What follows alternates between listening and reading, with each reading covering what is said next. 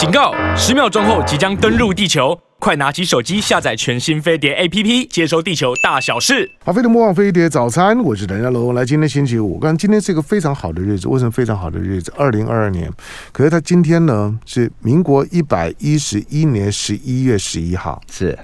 一一一一七根棍子。七根七根棍子绝无仅有，你以后再也不会碰到七根棍棍子了。好，那今天的，礼拜五的时间，呃，每个月那我会有一个星期五呢是旅游的单元，但是在过去的两三年里面呢，因为有疫情，我也很诚实跟大家讲，有疫情的时候，那我的很多的旅游旅游界的好朋友们就不用来了，因为因为根本出不去，也进不来。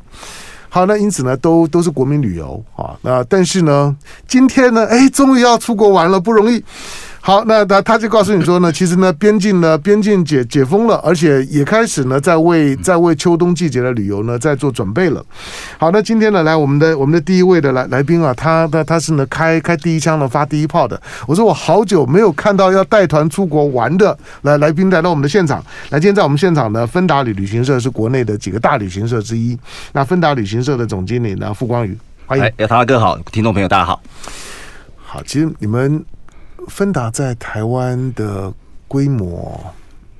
还可以，还可以，不算不算不算前面几大，对，但是在于出团量来讲的话，还算稳定。对，就是因为因为因为尤尤其尤其芬达，我在过去到东南亚旅游的时候呢，芬达的比例是很高的，但是海岛度假、旅游、滑雪这些主题性的，对我们这样常涉猎。好，那就。呃，芬达旅行社的总经理呢，傅光宇呢，在我们的现场那。今天呢，我们我们去沙巴。嗯，其实我对于沙巴的印象都是从芬达来的。哦，真的。对，因为我我发现芬达在在做沙巴做的。做的还挺挺认真，还挺丰，蛮深入的啦，嗯、就算是算是在业界里面比较专心的一些旅行社。嗯、好，那那我们我们先先让大家先了解一下，啊、就是说傅光宇今天来就在告诉你，就是说不要想太多，已经已经疫情已经过了，或者或最少在旅游这件事情当中来讲，你不要再考虑任何的防疫管制了。对，对对，所以我们先让我们观众朋友知道，现在不管去，因为沙巴是属于马来西亚嘛，对不对？是，不管你是到沙巴。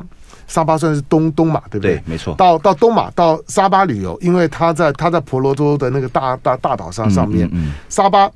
你到沙巴去旅游，不管是马来西亚的这些呢疫情的管理，或者是进出国门，包括回来的疫情管理，对，跟疫情前已经没有差别了。对，我在这边做打现况跟大家聊一下啦，嗯、就是这个是我这个上个月我自己也亲身亲自自己走一走了一趟。对，那现在那个马来西亚或者是沙巴这个对于它的入境政策啊，相对的友善宽松。嗯，也就是说，它对于入境的部分呢，它是不需要有不需要。要这个接种疫苗的证明，或者是不需要登录任何的 APP，也就是说白话文就是你可以直接的走进去，然后很轻松的离境。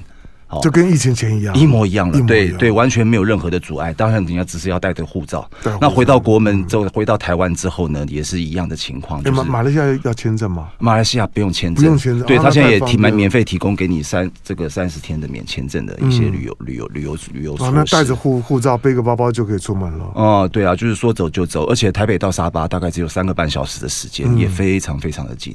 对，然后在于就是说，那很开心的是说，我们现在。目前听到为什么会来这边，也是因为十二月份开始，那个台北跟沙巴之间也有恢复了直航的航班啊。对，所以说对于在沙巴这一块旅游来讲的话，我觉得又更方便、更更更贴近的啦。嗯，对。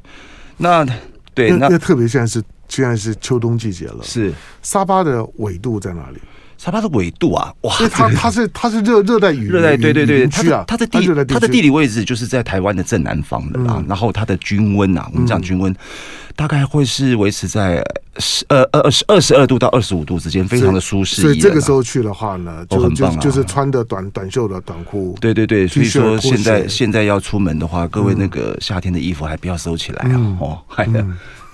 如果没有，他就能买可以了。对呀，是啦，嗯，对啦，所以说它很简单这个地方，然后再加上目前沙巴这个刚刚讲到航空公司这边嘛，那回归到他现在一个礼拜刚刚开始的时候，一个礼拜有两班的直飞飞班机，那从十二月份开始一路这样延续下去到那目前的阶段性任务到三月底，然后在三月底之后，才四月初开始之后还继续加班。嗯，那目前订购的状况已经是超乎了预期了，对。那踊跃程度啦，那为什么会有这些比较踊跃的程度？那当然来自于它的很，当然第一个卡到它很甜甜的价格，嗯，它不像目前好一般我们所涉猎到的、所接收到的资讯说，哦，现在出国好贵，对啊，没有错啊，现在听到的都是很贵啊，对，很贵，然后就是对啊，去到这个东南，尤其是东北亚，一张机票可能要四万块、五万块，其实，在沙巴这边不需要啦，现在这边很，它的价格非常的甜，非常的亲民。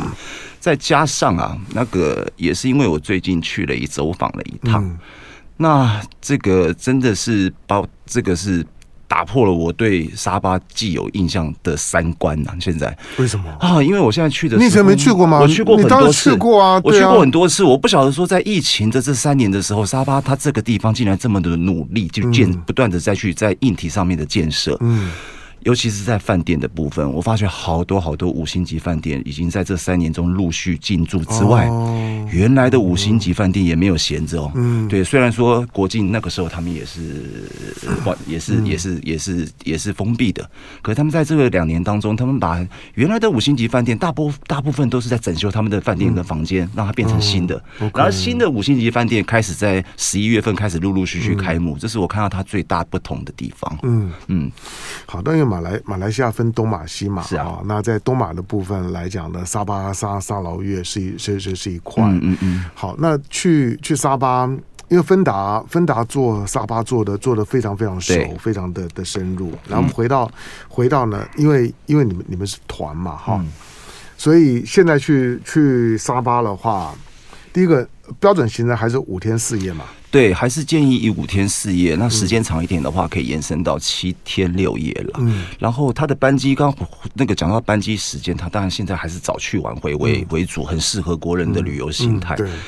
然后。以我个人的这个这个经验，或者是我对于他的认知上面的话，我有几个认为说，我非去马来西亚啊，对不起，非去马来西亚以及沙巴不可的几个理由，来跟各位听众分享啦。就是说，当然第一个就是，我认为它是我在我记记忆深刻里面的最最美丽的沙滩，以及它有很漂亮的海岛。这个是真的吗？哎，这个是，尤其是我这次去，我发现在这一次，因为三年的这两年半当中，游客也几乎是没有嘛。所以说，它的海底生态富裕的相当的完整。现在哦，这是我看到的目前的现况。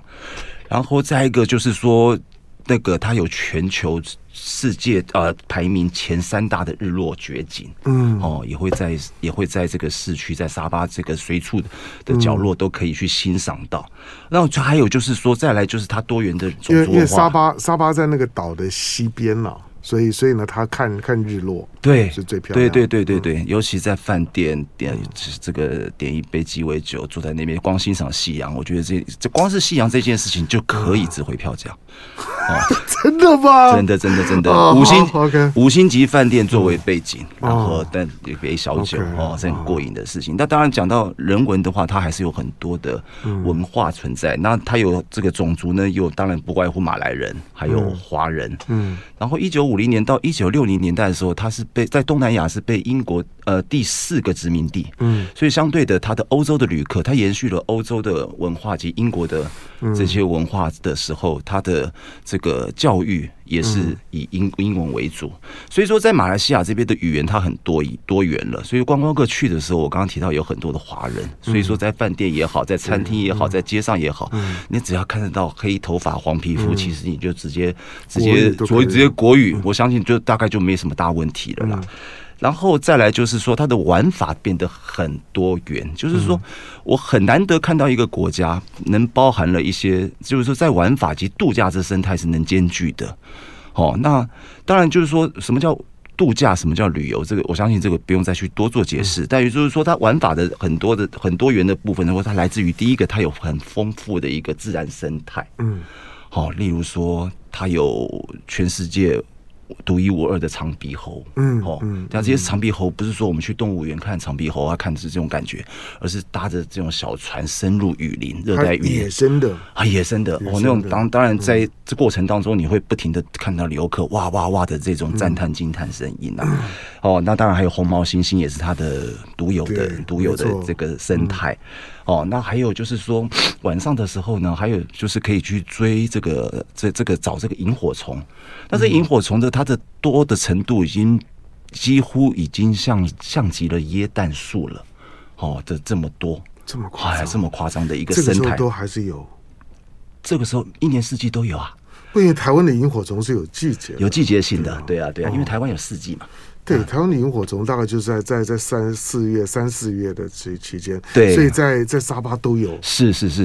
所以说这是生态部分。那当然讲到度假部分的话，刚刚提到有很多很棒的五星级饭店以及海滩，嗯、还有海岛国家级的保育保护区域，让你去去做度假、去做去做玩水哦这些。那当然还有另外一块，就是最最近这这些年它发展的一些主题运动旅游，嗯啊，例如说高尔夫。嗯，哦，它还有登山，全东南亚最大的山，哦，登山攀登这个这个宫顶，哦，还有这个潜水，还有以及最近很夯的国际式国际赛事的马拉松，还有铁人三项，都陆陆续续会选择在沙巴这边做举办。嗯，对。好，在我们现场的呢是芬达旅行社的总经理，然后傅光宇。我刚刚我刚刚傅光宇讲说你是第一个。啊，开第一枪第一炮的，就是要从重新呢告诉大家，就是说国门已已开，已经开了。那真的不要，不要再想疫情这件事儿。是，那放轻松了、呃。对，你就放轻松了、嗯，就像是呢，在二零一九年以前呢，你出国旅游的感觉回来了。嗯好，那因此呢，沙巴呢，因为因为芬达芬，我我我刚刚讲一点都不夸张，我对我对沙巴的很多的认识呢，是在是在访问呢芬达旅行社的过程，因为你们你们在在沙巴看来做的非常的的专业。嗯哼。好，那那你们现在的团呢，一团大概多少人？一团其实现在整个旅游结构形态也都在改变了。像我们在前几天的旅展的时候，我们发现了一个非呃，我们也不是我们发现了一个比较，比较比较比较比较兴奋的一些数字来源，就是他年轻人的报名前往的意愿变高了。沙巴应该年轻人多啊？哎，以前对沙巴就是对很可能刻板印象就是哦，第一天拉车开始上车玩，然后走走完之后，好到很晚的时间才回到饭店。现在没有了，其实现在都是大家会选择一个。个好饭店，嗯然后去做一个放射状 day tour 的一个旅游方式。这一团的话，其实大概是在一台车，将近是二十到二十五人左右。那它的选择性有好多种，一种就是你喜欢自由行，不喜欢被拘束的；那你也喜欢这个这个选择跟团的。其实一般的我们年轻人听到“跟团”两个字会有点抗拒。对，现在年轻人他自己的活动力啊，我是我就国际活活活活动力，然后现在有网络嘛，对，所以他规划自己行程，他对一个行程地点他有自己的想法，对，这跟我们老一辈的是非常不一样的。嗯，所以说在行程的设计方面，因为我们的年轻团队也考量到这些，所以我们在行程设计方面，刚刚讲到，我们用 day tour 的方式，例如说一天当中。因为首先有一件事情就是你已经有选择了一个很好的度假村了，然后第二件事情就是在白天的时候，我们希望带你去玩或带你去吃，这个这个沙巴最经典的行程，或者是沙巴必吃的一些巷弄美食，或是对，已经不会像是以前餐餐大鱼大肉了，现在会变会比较深入哦，一些巷弄去找一些沙巴的同班美食这些，那相信。这现在年轻人看到这些行程之后，他们也都认同这种放射状的或者是 day tour 的这种旅游方式。对，所以虽然一个团出出去，对，但是每个人每一天的行程不不完全一样。嗯，可以这么说，看看这些选择，就用 tour，但是这些的这些 tour 需要，换句话说，每个人的那每个人的团费也就不太一样喽。这些 tour 是要在出发前决定吗？这些 tour 的话，当然我们会建议他就是买一些套装啊。第一个方便接送啊，操作，然后第二个所介绍出来的能介推荐出来的，一定都是非去不可的行程。嗯。第三个，我们一定会留充分的时间给你在饭店里面做充分的休息跟跟度假。对，因为我讲那个那饭店的 facility 应该应该是不。对。那他给我这边要介绍一下饭店的部分，但我先不主动去提及哪家饭店，我觉得。五星级饭店那边太多了，嗯，那我比较想让听众朋友知道的是，现在那边的饭店的价格，嗯，一直一路到从今天开始到三月底之前，我们看到它的房价的均价，大概现在到目前为止五星级哦，大概只有台湾的半价跟三分之一的价格，你就可以轻手这个轻轻轻易的就入住了，一天？一天。这样在三分之一的话，大概多少钱？哦，可以。如果是讲价钱的话，我们现在五天四夜，我们就讲最基本的套。五天四夜，我们讲个自由行好了，大家都比较容易拆装拆解。嗯，连机票、连机票的税金，嗯，哦，然后连了到达国际机场、到达饭店的接送，嗯、来回接送，哈，通通都打死，通通都打死了，加上四个晚上的五星级饭店，哦，五星级饭店，这个在我们网络上都有公开的哈，嗯、然后以及四天的饭店的早餐，嗯，这些都有海景的早餐、自助早餐、海景早餐，对，这些都你们你们的这个度假村在海边嘛，都在海边，嗯，对，所以。当然，沙巴嘛，就是在海边为它的主轴，所以这样这整完这个完完整整的一个套装，到目前为止才两万零八百块钱，两万出头，就等于是两万块左右，说是两万块左右，对啊，所以说哦，相对的够甜够亲民，对，甜啊甜啊，这点特别，我觉得我觉得当大家已经闷了闷了闷了三年以后。哦，这个时候当当然甜啊！是啊，尤其是我们在玩国旅这三年也是玩玩了三圈了吧？台湾大概这个金、嗯、这个这个这个金额简直是不可能在台湾。好，所以就如果如如果现在现在出发，你说到呃，当过年期间一一一定会加价了。对对对，但是。如果除了过年这种的特特殊的假日之外，嗯、大概都会在价位会在这附近，大会在这附近。但是就是说，因为从这个消息一、嗯、一一一一一公开一曝光之后，其实订阅的人，因为机位现在飞机相对少。班机相相对少，所以相对提供的机位量也少。但目前为止，一个礼拜两班，两班而已。两两班，那飞怎么样的飞机？因为才三个半半小时，一百六十个人坐的飞机，那也很容易满啊。就是目前就是很麻烦，就是到三月底之前，几乎都已经快快被预定完。那你还来干嘛呢？我来，你看飞飞机都快没有了，我来推广嘛。对，我们三月份的日子还是要过啊。以后，对，那 对，那但是他给我这边有一个讯息，就是说在于今年。年明年春节的时候，其实马来西亚航空这边相对他对于看到这个数字之后，他会增班，他要增班，对，他在过年期间会增班。过年期间的话，他在一月二十号。一月二十一号、一月二十二号，今年放假十天，从一月二十号开始。对对对对对，对，他说这三天他连续增了三班。当然价格可能会比平常高一点点，饭店可能会比平常高一点，但是都在接受范围之内。正常，这种这种，我觉得当你过年年节出国了，或者暑假出国之后，我觉得不要要求太多了，只要只要不离谱，也在三万多块的甜甜价而已，其实就是反映机票跟饭店的成本而已。所以说，这个听众朋友可以在，因为很多。很多朋友们就是在只能在过年的时候出国，嗯，对，所以说马航也提供了相对这三这三班的加班的服务啦，嗯嗯。好，最后我再问，那因为因为现在大家的旅游方式不一样嘛，那除了团进之后，对。你刚刚讲就是说，其实大家选择的 day tour 每每个人就不太一样嘛，是啊。那这些的这些的这些的 tour，呃，大概有有哪些选择？就是比较热门的 tour，大概有有哪些？其实，在 day tour，其实，在行程部分，我觉得是沙巴的亮点呐。嗯，它有应该是说有一些是水上活动嘛。对，水上活动什么项目我们就不讲，我们就讲它的景点好了。就是说，它有它有两处国家级的。保育的生态地区的海岛，一个是美人鱼岛，这是一整天的行程；另外一个是在于市区负面方面的离岛，他们两三个岛在一起，他们可以做跳岛的活动。那也只有在那边可以从事，在这两个岛上可以从事其他的一些水上活动，那潜水呀，或者是一些机动性的游乐设施。那当然讲到还有一个，就是在生态的部分的话，我自己很喜欢去参加的一个行程，也是一个一个半天到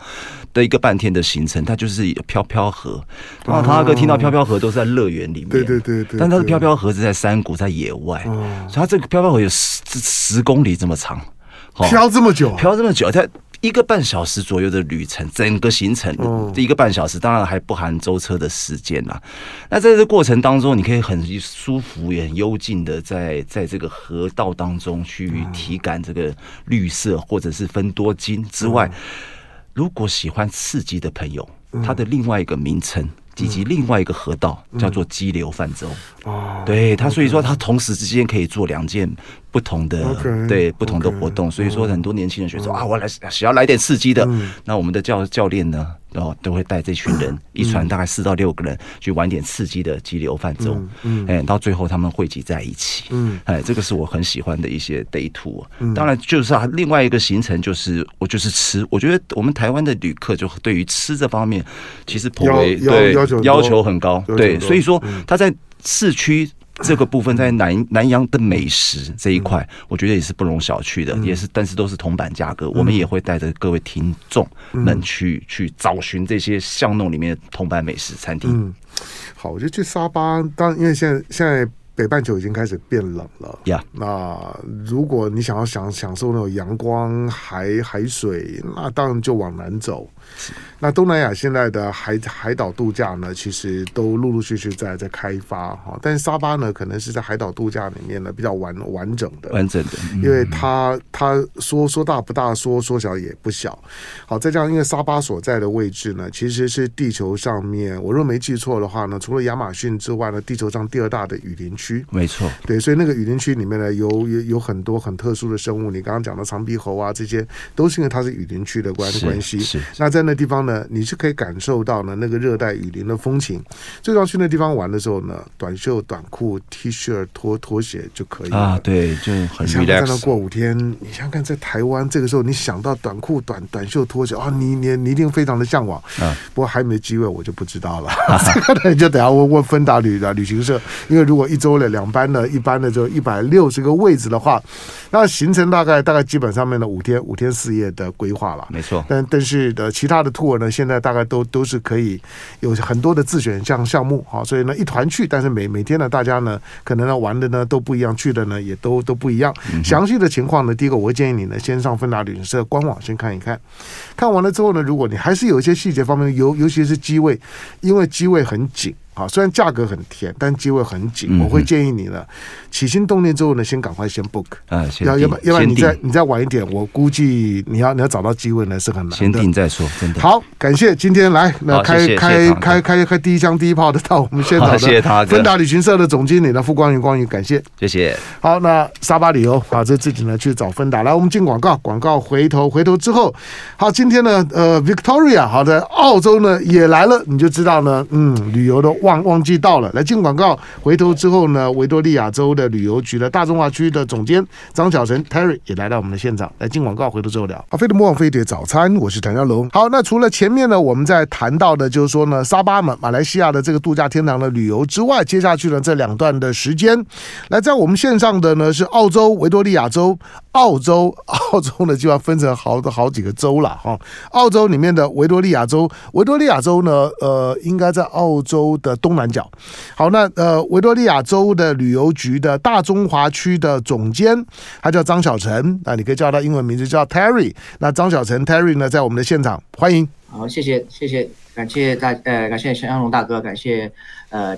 飞碟早餐的听众，好，我们在早晨跟你们聊天。嗯、好，Terry，当你你是这个维多维多利亚州的这个旅游局的大中华区的总监，来，那君至维维多利亚州来，我当然问你维维多利亚州的事儿。第一个，现在澳洲的澳洲的旅游，从疫情的角度来讲，它的它的管制的状态是怎么样？就从台湾，如果现在我要到澳洲去旅游，还有任何的疫情管制吗？其实，嗯，澳洲已经全面开放了。哦，oh, 呃，在对，现在已经全面开放，它包括连也已经取消了所有的疫苗的接种的记录或者核酸记录的限制。Oh. 任何的海外人士入境澳洲都是不需要再隔离。需要需要需要量量体温吗？会不会到了下飞机的时候一量体温，你发烧了，那不让你进门？并没有，并没有，都没有。对对对，OK，好，所以一切对马整个澳洲马上可能连就对 COVID 也进行常态化管理的，就是。嗯哪怕你是确诊的话，可能根据你自身需要，你可以选择居家，也可以选择继续出行，因为他们已经觉得肯定已经可以开放开放了。对于这个疫情，哦，OK，所以从台湾的角度来讲，从台湾现在如果说要去澳洲去维维多利亚州旅游的话，其实已经可以完全回到疫情之前的状态了。对，完全没有任何的限制，完全享受自由到那边。好，那澳洲需要办签证吗？嗯对，澳洲还是 还是需要签证。对，因为我记得要要签证。任何一个国家去到澳大澳洲的话，都是入境都是需要签证的。但是，但是对于台湾的游客来说，是完全没有任何问题的。就是只要选择正确的出行的一个签证的类别，嗯，然后呃，签证出呃都是会很顺利的能够拿到。只要办这个，这个办电子签证吗？也可，呃，台湾游客对。可以，可以办。现在澳洲都是澳洲都是电子，就没无就是不需要贴那个签证页的。OK OK 对 OK 好，这个呢，让我们的让我们的就是说的听众朋友知道，就是说，因为现在边境解封了，那台湾也已经零加七了，甚至于接下去呢，连口罩的禁令呢都要放宽了。所以呢，其实所有要要出国旅游的压抑了将近三年的时间呢，没有办法呢出国呢，很很安心的、很顺顺当当的出国旅游，因为你总是担心呢，如果染疫了之后会不会被卡住，回来了之后呢会不会检疫的时候呢又又被卡住，所以大部分人呢就是呢，那多一事不如少一事呢，过去三年几乎都不动，但是现在你可以开始动了哈，连澳洲都开始动了。好，我们回到呢维多利亚州。你哎，你你你担任这个就是说维多利亚州旅游局的大中华区的总监多久？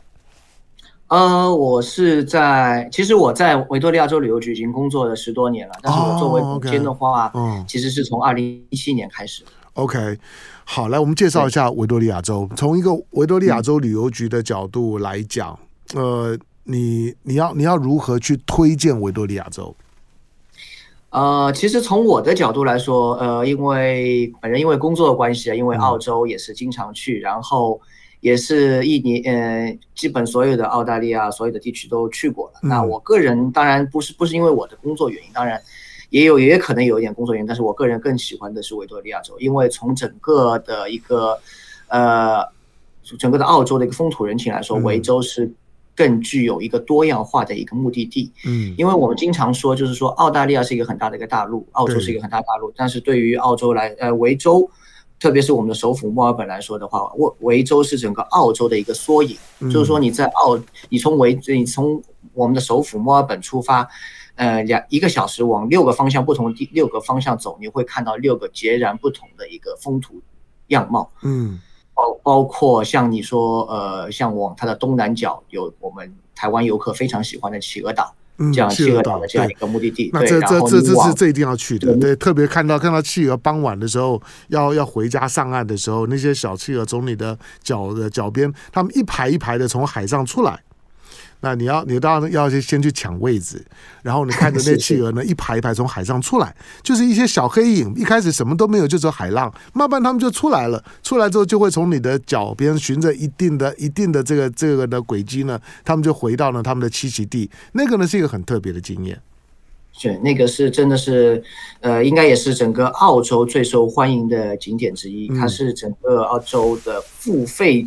入场的景点。嗯，人数最多的一个景点，嗯，而且它也是一个很好的一个人和自然和谐共处的这样一个景，嗯、是一个非常具有这呃环保概念的这样一个目的地，嗯，它的所有的收费都会用于用作于维护企企鹅的它们的生态，保护它们的整个环境，让它们能够更好的繁殖，所以说我们也非常喜欢。当然，这只是其中一块目的地。像，嗯，大家可能在大家传统印象当中，嗯，对于台湾台湾游客来说的话，可能对于澳洲更多是海洋，或者说是呃热比较炎热，然后比较开。其实整个澳洲的话，它的样呃地地貌是非常多的，特别是在维州，我们的北我们的北部墨尔本的北部，呃，大概驱车大概两到三个小时。嗯，在冬天你是可以滑雪的，这个可能知道的人并不是太多。因为澳洲对人一贯的概念可能会是比较热，但是能够滑雪倒是不多，而且特别是因为呃怎么说呃我们澳洲是地处南半球，和北半球是有一个反季节的一个气候是相反的，季节相反。对，所以说在北半球，特别是进入夏季的时候，你会觉得哇好热啊，想会不会想要去避个暑？那到了南半球之后，哎，你还可以去。澳洲的一个呃墨尔本的北部去滑个雪，这个可能是绝大多数游客不太知道的一个地方。嗯，对。好，您刚您刚您刚说六个六个方方向，还有呢？对，除了这个滑雪滑雪区之外，你往呃墨尔本的西南角那边就有一条非常漂亮的一条公路，叫大洋路。大洋路，嗯，对，大 Great Ocean Road，它是为了纪念 第一次世界大战归来的 那些呃老兵，然后修建的，因为。世界大战是 Great War 嘛，对吧？然后他就把这条路的命名为 Great Ocean Road，就是大洋路，呃，为了纪念一战。然后他这条路修得非常的漂亮，非常美，被誉为全世界十条最美丽的自驾线路之一。嗯，所以说，如果您是想去体验澳洲的漂亮的海岸线、宏伟的呃山貌，嗯，然后又又能够自驾不。非常自由的进行自己的一个旅程的话，嗯、呃，大洋路是一条不容错过的一条自驾公路，同时也是它沿途有非常多的景点，没错，它沿途没错，对，它有非常。呃，美呃非常呃漂亮的一个海岸线，也有原始森林。它的、嗯、它的其中最大的一个亮点就是它的终点的十二门徒岩。没错，在那边就可以领略到一个我们称之为大自然的鬼斧神工。嗯、就是说，这个确实我在用口述，可能真的是无法形容它的我它的一个壮观的一个景色。嗯，这个到了现场亲自去看，你真的是会感觉到大自然的伟大，然后人类的渺小，这个感觉。嗯好，因为大洋路大概是去墨尔本必去的哈。当然，你要你如果要像是 Terry 讲的，你要自驾，那也很棒。那或者你要你要买 tour，那呃你我想你在墨尔本的所有的饭店，你大概都可以都可以买得到大洋路的 tour。这些呢周边的几条的热门的路线的 tour，大概都可以买得到。通常每一个 tour 大概你大概都得要留大概一天左右的时间，那你才能够把那个 tour 线上面的景点啊等等呢呃玩得轻松一点自自在一点。好，那除了大洋路之外呢，还有呢？哦。当然，当然，就是说要说到那个澳洲的一个一大特色，就是我们的美食美酒。嗯，因为您知道，就是整个澳洲是一个移民的一个国家，对，他会把全世界各地的一些美食，嗯，通过移民带到这个地方。然后墨尔本是作为一个，呃，特别具有文化气息、生活气息的这样一个座城市。嗯，所以说我们的美食美酒是在，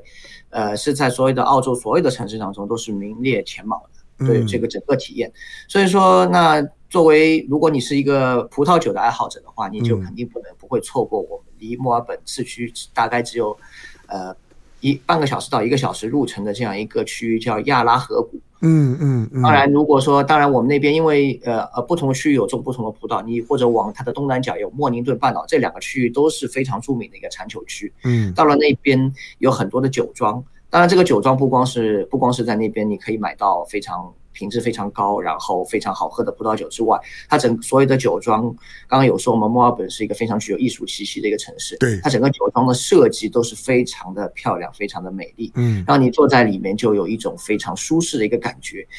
坐在一个酒庄里面。它的落整个落地玻璃的一个餐厅里面，你可以欣赏着外面的葡萄酒，对着葡萄酒园，然后品着美酒，同时你也可以在那边点一个当地美食、当地的食材制作的一顿午餐或者晚餐，在那边带着你的家人，一天，然后孩子在外面的草草地、葡萄园当中嬉戏，然后你在里面喝着酒。或者喝着咖啡都可以，嗯，就是整个心情会非常舒畅，非常惬意啊！听听起来就觉得已经神游太虚的感觉，就觉得好像已经在墨尔本了。好，在我们线上的呢是呃，现在人在上海的维维多利亚澳洲的这个维多利亚州旅游局的大中华区的总监张晓晨 Terry。那我先进下广告，广告回头之后呢，继续请张晓晨呢跟大家介绍，因为呃，在维多利亚州。在这个墨尔本的周围呢，其实还有许多呢很棒的景点，它还有很多的活动。当然你去不见得能够赶得上这些的活动啊，比如说澳网的公开赛，这个呢你你大概喜欢打网球的，喜欢看网球，大家一定知道，但你不一定能够赶得上。不过如果如果你刚好碰到了，那你会发现呢，整个的澳澳洲呢对这个是很很疯狂的。我去的时候是有碰到过的，或者是 F1 的这一级方程式的赛车等等，或者是墨尔本的赛马啦等等。好，进广告，回头之后。呢，再请呢 Terry 介绍给大家。好，飞的播放飞碟早餐，我是谭家龙。来，今天礼拜五的时间，我们继续呢进行我们七点钟时段的旅游的单元。好，那旅游的单元呢，我说了，今天呢，不管是沙巴或者是澳洲，它都在都在呢都在比较热带或者南半球的地方。他也在预告着，就是正常的旅游的环境跟条件呢都回来了。那台湾呢也已经呢放宽到零加七了哈，所以出入国门呢几乎已经没有什么管制了，就是呢自我健康管理的形态。那我们今天呢所介绍的，不管是澳洲也好，或者是前面的沙巴也好，基本上面呢你在进出的进出这些地方的时候，一切都回到呢疫情前。换句话说，你完全照着疫情前的出国旅游的打理的方式呢去准备就可以了。好，所以呢可以正常旅游了。那呃，我们刚刚在谈到的谈到的这个澳洲的旅游，今天在我们线上的呢是澳洲的维多利亚州的旅游局大中华区的总监呢张小晨，你叫 Terry 就可以了。好，那 Terry 呢，当呃他在澳洲在墨尔本呢已经已经已经住了很长的时间，那在澳洲旅游局呢也工作了很长的时间，那现在是大中华区的总监。刚刚呢，请呢 Terry 呢跟大家介绍一下呢，如果我从墨尔本，因为过去台北呢其实是有很多航班呢是直飞墨尔本的，那你的墨尔本。落地了之后怎么玩？墨尔本本身呢，就是一个重要的旅游点。好，Terry，第一个，呃，我我我不太知道，就是说台北现在飞墨尔本的航班都恢复了吗？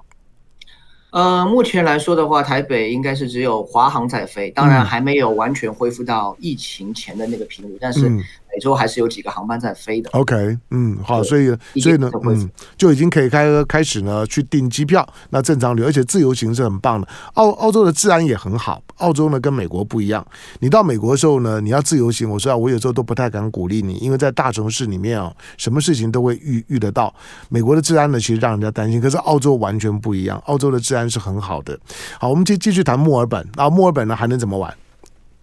其实对于呃对于呃呃台湾游客来说的话，去到墨尔本的话，我们的整个的刚刚有说了很多墨尔本周边的维多利亚州，相当于一个郊区，就是墨尔本的郊区的这种一些玩法。当然，其实墨尔本本身也是一个非常值得玩的一个城市。嗯，呃，刚刚向龙大哥有介绍到，就是澳洲呃有最大两个城市，一个是雪梨，嗯，第第二排名第二的人口第二多的城市就是墨尔本。是，那墨尔对墨尔本来说的话，它。最大的一个特色就是说它非常宜居。嗯，在那个联呃那个《经济学人》这本杂志，它评被曾经被连续七年被评为全世界最适合人类居住的城市，连续七年排名第一。所以说整个城市的话就非常有一个生活的气息，同时它的呃公园覆盖率非常的高，达到百分之六十。所以说我们的州在澳洲被称为花园之州 （Garden State），所以说整个的环境都非常非常的好。然后它整个市区里面有非就是所有的游客到那边最大的一个感受就是，可能你每走几步路，可能就会遇到一个公园，走个几几个几个街区就会有一个公园在那边。嗯，那包括市区里面非常好逛的一些公园有皇家植物园，这个是呃，因为大家知道曾经澳洲是呃英国的一个殖民殖民地嘛，那那边有非常多的殖民文化遗留在那边，所以说那个皇家植物园也是澳洲皇呃那个英国王室。根据英国皇室的喜好，然后建造了这个一个植物园。目前来说，非常非常，呃，很多也是作为墨墨呃墨尔本的一个标志性的地标之一。然后呢，整个去到呃墨尔本，它有我们当中有一条河叫亚拉河，嗯，这条亚拉河的两 两岸非常漂亮，非常多的建筑。那很多人都说，就是墨尔本其实是最像英国的这样一个城市，在那边。我们保留着电车，你可以坐着电车环游整个啊，整个墨尔本市区。其实还有这边还有可能要说一下，对，墨尔本的墨尔本的电车是绕着城市转一圈的。对，就是说它有一个最古老的一条线叫三十五路电车，没错，它是绕着绕绕着整个市区，呃，转一圈。它大概已经有一百三十五年的历史，所以说是最古老的一条电车，它还保持着当时原呃原原来的这个特色，就是没错。你就就是很很很很古色古古香，颇有那种十九世纪末的那种的风情，而且你随时可以上，随时可以下。那在它环线经过的地方呢，墨尔本市区里面的几个景点呢，大概都距离它的各站不远。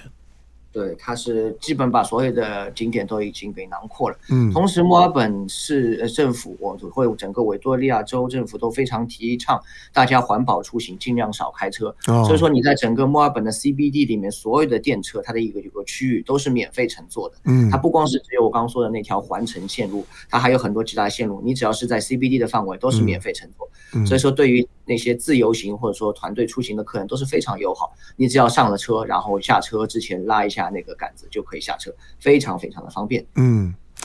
好，因为墨墨尔本呃，因为维多利亚州呢还蛮大的，它也你也可以说呢，这个是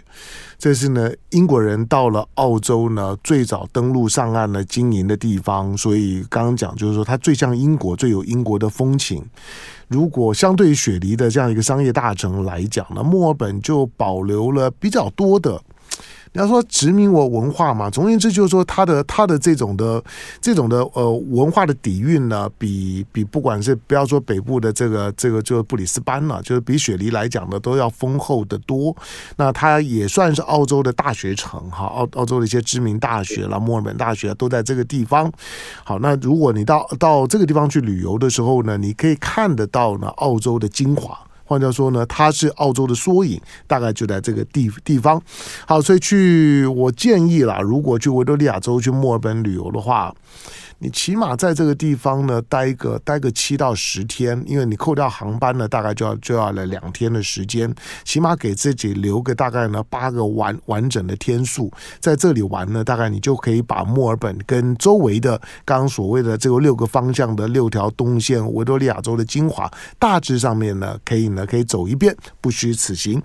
好，那感谢呢今天我们的透过呢电话里连线，因为他人在上海，那澳洲的维多利亚州旅游。局在大中华区的总监呢，张小晨 Terry，Terry，感谢你，谢谢谢谢向龙大哥，感谢听众。希望呢，今天我们所提供的这些旅游资讯呢，对大家有有帮助。当然呢，所有的这些的这些对华的这些的旅游的旅游的旅游的这些呢，这些单位，其实他们大概也都会有官网哈。所以，呃，你除了订机票啊等等这些，你可以找旅行社帮忙之外，哈，那另外呢，你可以上他们的官网先看一下呢官网的的介绍。澳洲它很重视旅游，所以呢，各州本身呢，对于他自己的旅游的这个 tour information 啊，它大概呢提供的呢都很详尽。那你可以随着不同的季节、不同的地点，随着呢自己的旅游的规划呢，可以呢在这方面呢把所有的资讯呢收集差不多了之后，那给自己一个完整的维多利亚州的墨尔本的旅游。感谢。